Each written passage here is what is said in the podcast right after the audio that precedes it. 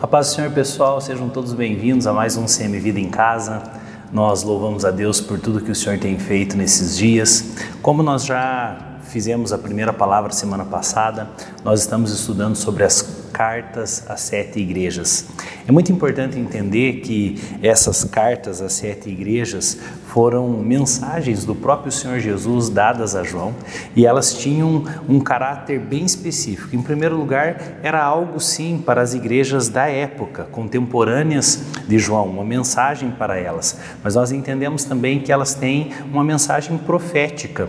Né? Cada uma dessas igrejas simbolizava uma época de toda a igreja do Senhor Jesus. Nós estudamos semana passada sobre a igreja em Éfeso, que é considerada a época da igreja apostólica. Éfeso significa desejável e é considerada é, é a época da igreja apostólica. E é interessante também prestar atenção que cada uma dessas igrejas simbolizava uma época. Hoje nós vamos estudar sobre a igreja, a carta à igreja de Esmirna que simboliza a época da perseguição, da igreja perseguida. Esmirna simboliza, Éfeso simbolizava a igreja apostólica, Esmirna simbolizava a igreja é, perseguida, que começou então perto ali de 94, a partir de 100 de depois de Cristo, até em Constantino, quando o imperador se converte em 300, se converte entre aspas em 313, mais ou menos depois de Cristo, e aí acaba-se então a perseguição, a época da perseguição. É interessante a estrutura de cada carta. Primeiro nós temos Jesus se revelando, né, de uma maneira muito especial a cada uma dessas igrejas. Na igreja de Éfeso, ele diz que ele era é aquele que tem as sete estrelas em suas mãos e anda entre os sete candelabros de ouro. Né? E aqui simbolizava as igrejas. O que, que é importante dizer a respeito da manifestação que o Senhor Jesus é, se revelou em Éfeso? Ele diz: Sou eu os que tenho as igrejas na minha mão, eu que ando em meio às igrejas. E dessa maneira que ele se revela então à igreja apostólica. Mas quando nós entramos na igreja de Esmirna, é uma outra maneira como o Senhor Jesus se revela revela. Sempre as cartas às igrejas eram uma revelação do Senhor Jesus, um, uma exortação ou um elogio, né? E aí nós temos então um conselho para essas igrejas. E aí nós vemos então uma promessa, geralmente aquele que vencer, né? então algo acontecerá com ele.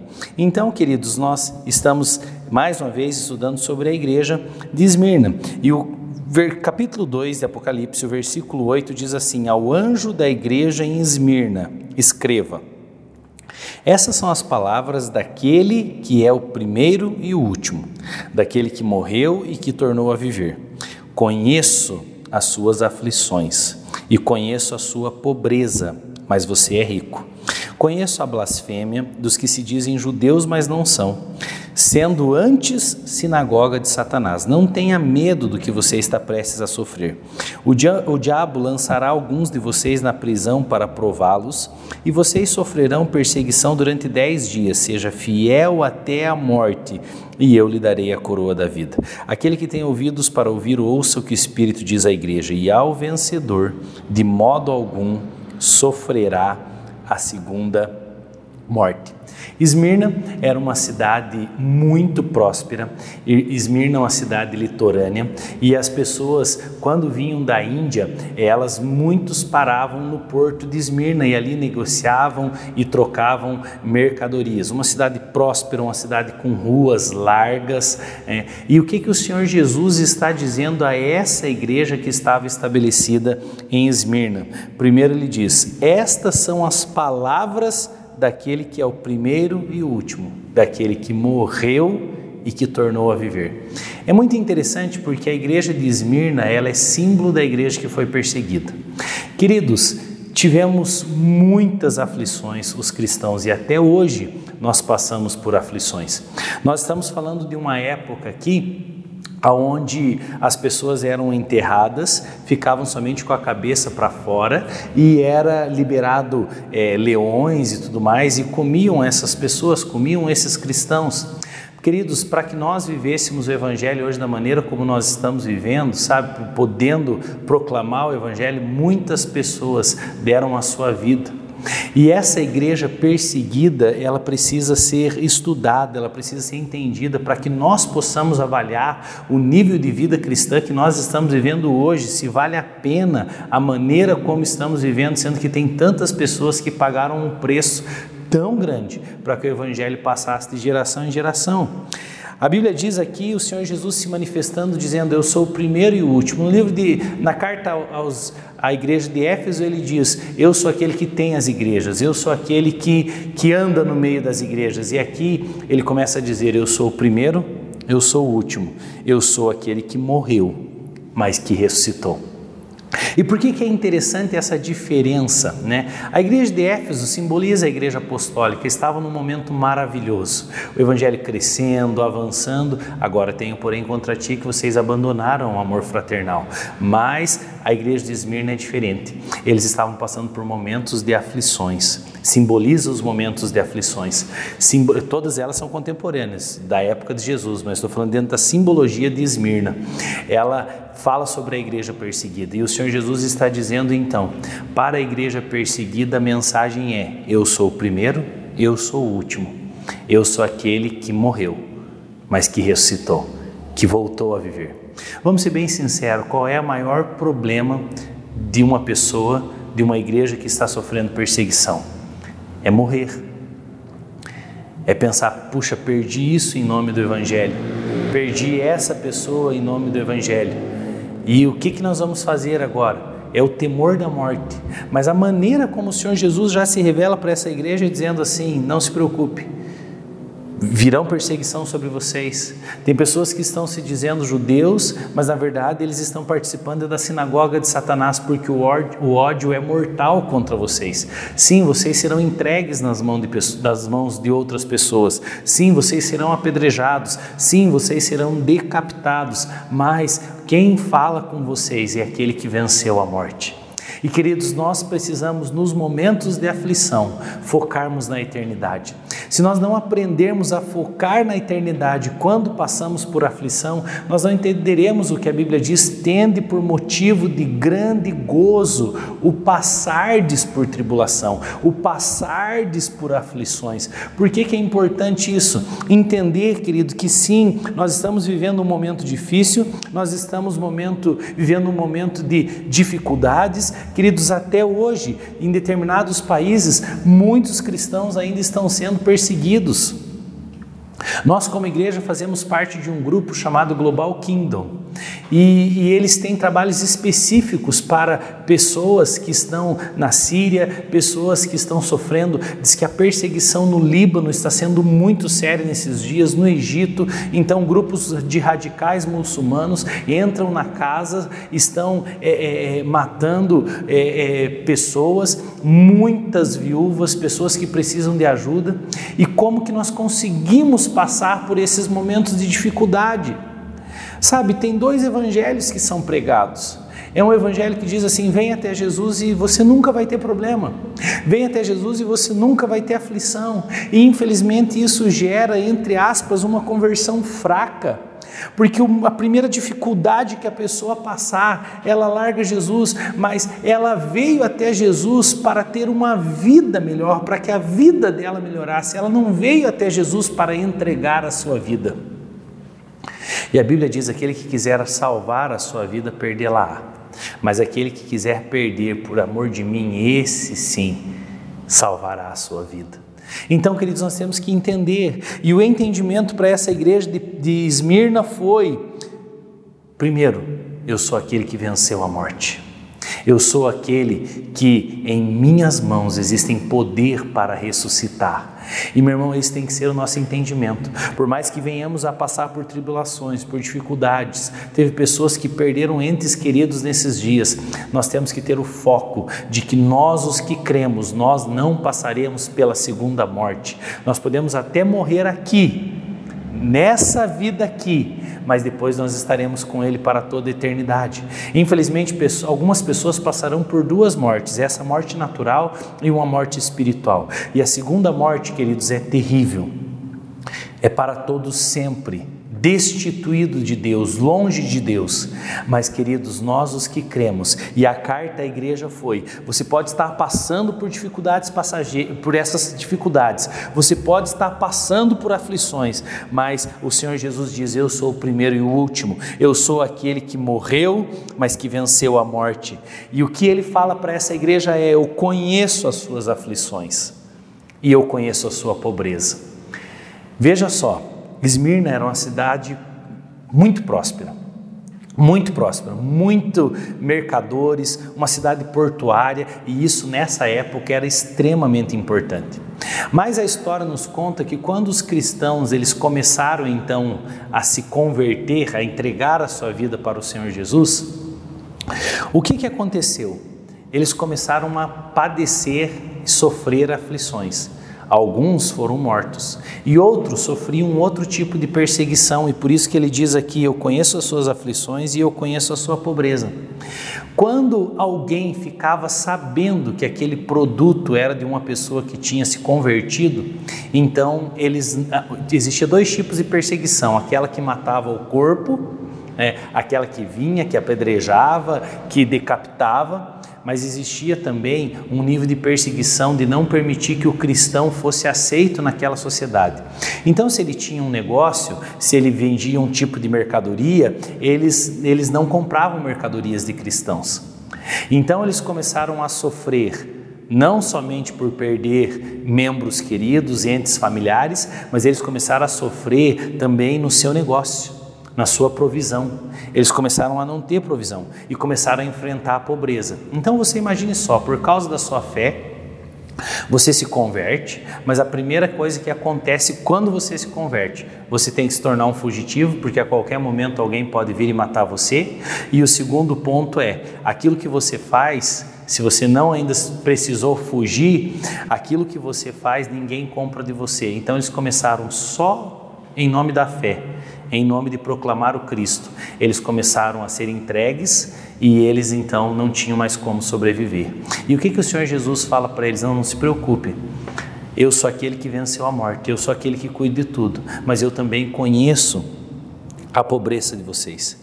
E aí qual é a afirmação que ele faz? Mas vocês não são pobres, vocês são ricos. Sabe o que é isso, meu irmão? É começar a deixar de focar nas coisas naturais, vocês estão pensando que vocês são pobres porque não está dando certo as coisas aqui nesse reino natural? Não, eu estou dizendo para vocês, vocês não são pobres, vocês são ricos. Por quê? Porque vai chegar um dia onde vocês estarão comigo e lá tem toda a riqueza, lá tem todas as coisas. Vocês receberão galardão, vocês receberão recompensa. Então o Senhor Jesus está dizendo: mude a maneira com que você está olhando.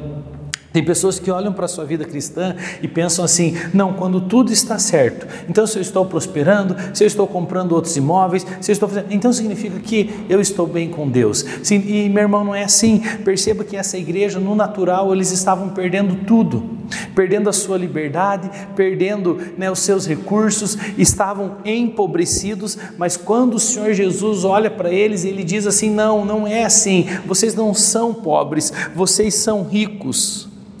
E eu também conheço o que as pessoas estão fazendo contra vocês. Eu conheço o mal que estão falando de vocês. Percebam os níveis de perseguição que essa igreja estava sofrendo. Uma perseguição no físico, aonde cristãos eram mortos, uma perseguição nos recursos, aonde eles não tinham como trabalhar, não tinham como vender as suas mercadorias só pelo fato de serem cristãos, mas eles sofreram um terceiro tipo de perseguição. Eles sofreram a perseguição da maledicência. Eu conheço né, o que estão fazendo com vocês. Eles estão blasfemando quando se dizem judeus, mas não são. E, e não tenha medo do que você está prestes a sofrer. Eles sofreram das pessoas falando contra eles, eles sofreram de não ter os seus negócios, eles sofreram até a perda da própria vida. Mas o Senhor Jesus tinha uma outra visão. Talvez, queridos, se nós olhássemos para uma igreja dessa hoje, uma igreja que está sofrendo, às vezes nós diríamos: mas será que Deus não está com eles? O Deus da paz não pode trazer paz nesse momento? Ah, queridos, e às vezes aos nossos olhos parecia que estava tudo errado. Mas sabe o que é interessante dessa igreja? Foi a única que não repreendeu, não recebeu uma repreensão. Ela não foi repreendida, ela foi animada. Ela falou: Eu sei o que vocês estão passando. O Senhor Jesus diz: Eu conheço as suas obras, eu conheço as dificuldades. Ah, os negócios não estão dando certo, não querem mais comprar de vocês. Não se preocupe, vocês são ricos. Ah, estão querendo matar, não se preocupe, eu sou aquele que venceu a morte. Ah, estão falando de vocês, estão vindo contra vocês, também não se preocupe, eu conheço essas pessoas que estão vindo contra vocês. E aí veja só o que ele diz ainda: O diabo lançará alguns de vocês na prisão para prová-los vocês sofrerão perseguição. Mas aí, queridos, ele diz: seja fiel até a morte.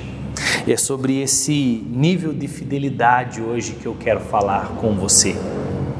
O Senhor Jesus está dizendo: Eu sei o que vocês estão passando, não está dando certo no natural, mas permaneçam fiéis até o fim. E meu irmão, isso é muito importante nós estamos vivendo dias de pandemia. Essa mensagem ela é muito atual. Porque tem pessoas que estão dizendo: "Ah, mas agora que eu estou passando por problemas, eu começo a avaliar o relacionamento com Deus", porque as pessoas pensam que o estar com Jesus, elas não terão problemas. Mas o Senhor Jesus diz: "Não, no mundo vocês terão aflições. Nessa fase da vida vocês sim terão aflições. Depois não. Depois nós estaremos junto com ele, lá não haverá choro, lá não haverá ranger de dentes, nós estaremos com ele para todo sempre. Isso é maravilhoso. Mas o Senhor Jesus diz: "Seja fiel até a morte, meu irmão, nos momentos de dificuldade, o que você tem feito com a sua fidelidade? No momento onde você olha e diz: e agora? Agora eu preciso negociar, ou eu serei fiel, ou eu vou quebrar um princípio.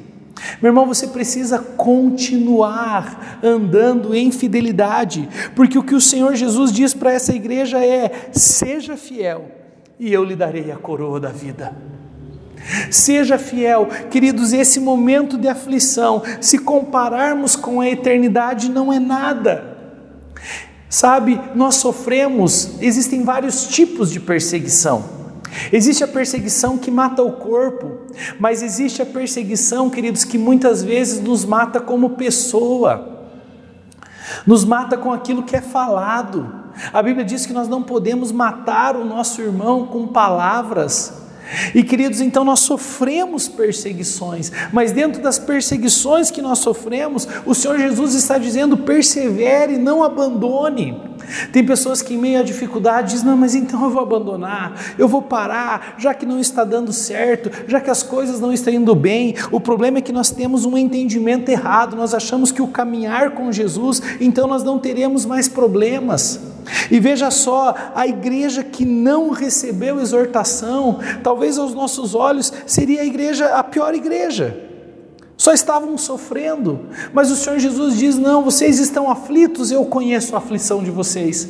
Vocês estão empobrecidos, não, eu estou dizendo que eu estou enriquecendo vocês. Judeus estão blasfemando, falsos judeus, mas na verdade eles são sinagoga de Satanás. Eles estão blasfemando com vocês? Ah, não, sejam fiéis até a morte. Sejam fiéis até a morte, e eu darei a coroa da vida para vocês. E aquele que tem ouvidos para ouvir, ouça o que o Espírito diz à igreja, e ao vencedor, de modo nenhum passará pela segunda morte. Sabe, nós encontramos pessoas que dizem assim: puxa, eu não preciso crer em Deus, eu não creio em Deus eu posso viver sem Deus. Mas na verdade, queridos, é que é, esse é um entendimento muito errado, porque hoje nós vivemos num mundo que, mesmo que tenha aflições, tem bênção de Deus. Nesse mundo ainda tem bênção de Deus. A chuva vem para o ímpio e a chuva vem para o justo, e a chuva é bênção de Deus. O nosso clima, as estações, as flores é bênção de Deus. Então as pessoas dizem: Ah, eu não creio em Deus, mas mesmo assim ele vive debaixo das bênçãos de Deus. Ele tem um ar para respirar, ele tem é, é, paisagens para ele enxergar, e ele só consegue enxergar isso por causa da luz. E a luz vem de Deus. Deus é a luz. O, o meu sogro ele ficou cego E é muito difícil, né? Hoje ele já é falecido, está com o Senhor, mas é muito difícil para uma pessoa que já enxergou, depois ela perder a visão. Então você imagine, meu sogro no caso ele trabalhava com pintura, então você imagine, ele via muitas coisas, via a vida colorida e de repente ele perde a visão. E ele vive só na escuridão. Acorda todos os dias e ele não tem mais a luz do dia. Ele tem só uma escuridão. E esse exemplo eu quero dar do meu sogro para falar sobre essas pessoas que hoje dizem que podem viver sem Deus, mas a verdade é que elas ainda estão vivendo na luz. E elas ainda conseguem enxergar coisas. Mas quando a Bíblia fala da segunda morte, diz que lá não vai ter luz. Então, elas viverão, viverão num lugar de tormento, de choro, de tristeza, de escuridão e o pior, longes de Deus. Então é muito fácil nesse momento que é passageiro as pessoas dizerem que não acreditam em Deus, mas mesmo sem acreditar, elas ainda estão provando da benção. Elas ainda estão provando das coisas boas de Deus. Mas se elas não se posicionarem nesse momento, vai chegar um momento que a escuridão vem, que estar destituído da luz, da glória de Deus vai chegar. E isso a Bíblia chama de segunda morte. Jesus diz: aquele que crer em mim, ainda que morra, viverá. Jesus disse: Eu sou a ressurreição e a vida, aquele que crer em mim, ainda que morra, viverá então não passará pela segunda morte. É isso que ele está dizendo para essa igreja. Ele diz: vocês estão passando por um momento de dificuldade passageira, mas o futuro de vocês é maravilhoso, é riqueza. Não terão pessoas falando mal contra vocês. O futuro de vocês é de bênção, é sem aflições. Vocês não passarão pela segunda morte se forem fiéis até a primeira morte mas não passarão pela segunda. O vencedor de modo algum sofrerá a segunda morte. Agora, infelizmente, pessoas sofrerão a segunda morte. E a segunda morte, queridos, essa é para todo sempre. É para a eternidade. Alguns que morrerem em Cristo viverão. Mas aqueles que morrerem longe de Cristo, estes, infelizmente, irão para um lugar de escuridão. E não tem como eu continuar essa mensagem se eu não te levar um pouquinho você a pensar. Primeiro o texto diz que o que vai fazer eu não passar pela segunda morte, o texto diz: seja fiel. Seja fiel. Pessoas em momentos de problema e dificuldade abandonam. Pessoas em meio Há momentos onde as coisas começam a dar errado, questionam a Deus. E essa igreja, meu irmão, olhando no natural, estava tudo errado. Mas era a igreja que no espiritual estava mais certo. O Senhor Jesus estava trabalhando com eles. Parem de olhar para as aflições aqui que vocês estão passando. Vocês estão dizendo que são pobres, mas vocês não são pobres, vocês são ricos. Você vai ver a outra igreja de Laodiceia que tinha esfriado, ele diz: vocês pensam que vocês são ricos, mas eu digo que vocês são pobres. Nessa igreja que foi o contrário, eu sei que vocês estão no momento de pobreza, mas o que eu digo é que vocês são ricos. Meu irmão, tem uma outra forma de olharmos as circunstâncias.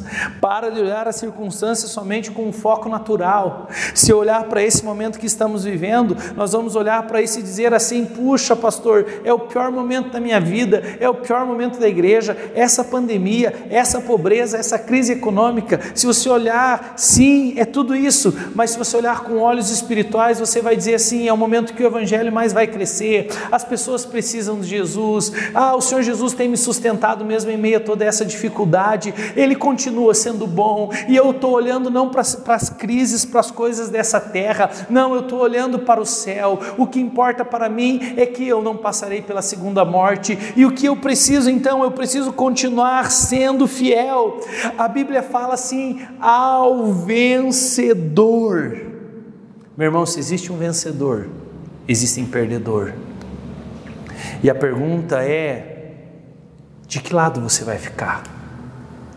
O momento onde as coisas na vida natural não vão bem, E aí você larga tudo isso, abandona o Evangelho, abandona as práticas cristãs porque não está indo tudo bem. Não, meu irmão. A Bíblia diz: ao vencedor, àquele que perseverar até o fim. Meu irmão, isso fala de uma jornada aqui nessa terra. Sabe, nós precisamos entender que o que vale não é a maneira como nós começamos a nossa jornada, o que vale é a maneira como nós terminamos. Eu quero, antes de terminar essa mensagem, primeiro pedir que você avalie como que está a sua caminhada. Se no meio dos problemas e das aflições dessa vida, você aumenta o seu nível de compromisso para com Deus, você mais uma vez chega lá e renova a sua aliança com Ele, diz: Deus, eu posso estar passando por isso, mas eu continuarei confiando em Ti.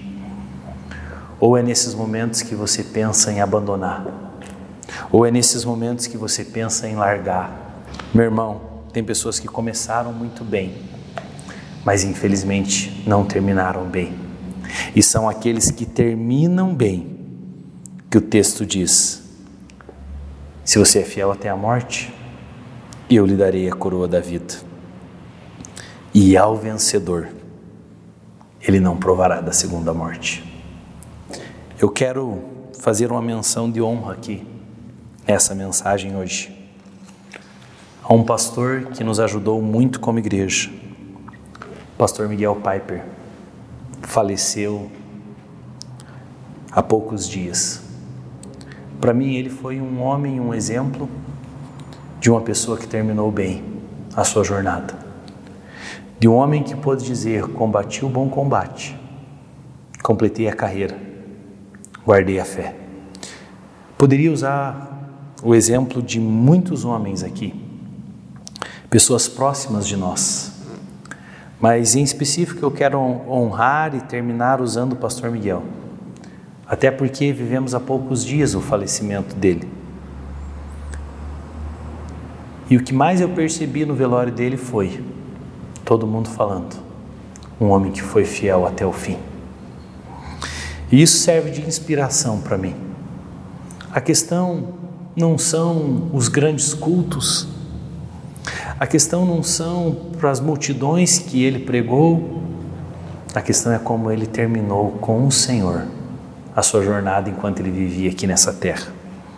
E eu posso dizer que o que eu vi ali no velório dele foram momentos de dor, de dificuldade, sim, mas muitos pastores olhando para aquele momento e dizendo: Eu gostaria de terminar assim, sendo fiel até o fim. Meu irmão, não negocie nesses dias. Mesmo que você venha passar por dificuldades, mesmo que pessoas se levantem contra você, mesmo que pessoas mexam com a sua reputação, mesmo que pessoas te excluam como esses, esses cristãos foram excluídos, mesmo que você sofra rejeição, mesmo que você sofra exclusão, mesmo que você sofra perseguição, mesmo que você te, esteja passando por aflições, não desanime, seja fiel até o fim porque esse tempo é muito pequeno, perto daquilo que nós provaremos na eternidade. Vamos terminar bem. E se de repente no meio da caminhada você está vendo coisas na sua vida que você está dizendo isso eu preciso consertar, meu irmão, essa essa palavra, ela está fazendo você pensar e se tem áreas da sua vida que você precisa se arrepender, se volte ao Senhor Jesus. Não permita que o seu coração esfrie, porque ao vencedor, aquele que perseverar até o fim, o Senhor Jesus diz: Eu lhe darei a coroa da vida. Que o Senhor Jesus te abençoe. Se tem áreas que você precisa consertar com Deus, não permita que as aflições venham fazer com que você desanime. Deus tem algo novo para você e para a sua casa. Eu quero orar por você nesse momento, Pai. Eu coloco esses irmãos diante de Ti. Pai, nós queremos aprender do mesmo jeito dos membros da igreja de Esmirna, que aprenderam a perseverar, Pai, em meias aflições, porque eles tinham o foco na eternidade. Pai, se tem áreas da nossa vida, Senhor, que nós não estamos sendo fiéis, nós queremos consertar diante do Senhor. Pai, nós queremos terminar bem a nossa caminhada, terminar bem a nossa jornada, para podermos dizer, como o apóstolo Paulo: combati o bom combate, completei a carreira, guardei a fé, agora o que está reservado para mim é o prêmio. Agora o que está reservado para mim é a recompensa. Agora o que está reservado ao vencedor é coroa da vida. Ah, Deus, eu oro por esses irmãos. Eu declaro, Pai, um tempo de fidelidade, uma vida de fidelidade, uma vida que não é contaminada pelas aflições, muito pelo contrário, as aflições, elas fazem nós perseverarmos em Ti. Pai, nós oramos por todos aqueles que estão sofrendo no dia de hoje. Tem pessoas que estão entregando a sua própria vida em nome do Evangelho, em nome de Cristo. Pai, que não sejamos uma igreja fraca, que não sejamos uma igreja que abandona os caminhos por causa de uma aflição, sendo que tem tantos que estão entregando a sua própria vida, Senhor Jesus. Ah, Pai, nós oramos que nós possamos amadurecer em fé. Pai, que nós possamos entregar a nossa vida. E nós te agradecemos, Pai, por tudo que o Senhor tem feito em nosso meio. Em nome do Senhor Jesus. Amém. Amém, querido, eu te abençoo. Quero deixar um aviso aos irmãos. Hoje, então, o nosso primeiro culto, né? no nosso local novo de, do templo, e estamos reformando o templo, então o nosso antigo ginásio se tornou o nosso novo templo. E eu quero você que já pode nos acompanhar no presencial, que você venha estar conosco. Estamos vivendo um tempo maravilhoso como igreja e nós contamos com você. Vamos estar juntos, andar em comunhão e eu creio que isso é maravilhoso. Que o Senhor Jesus te abençoe em nome de Jesus. Amém.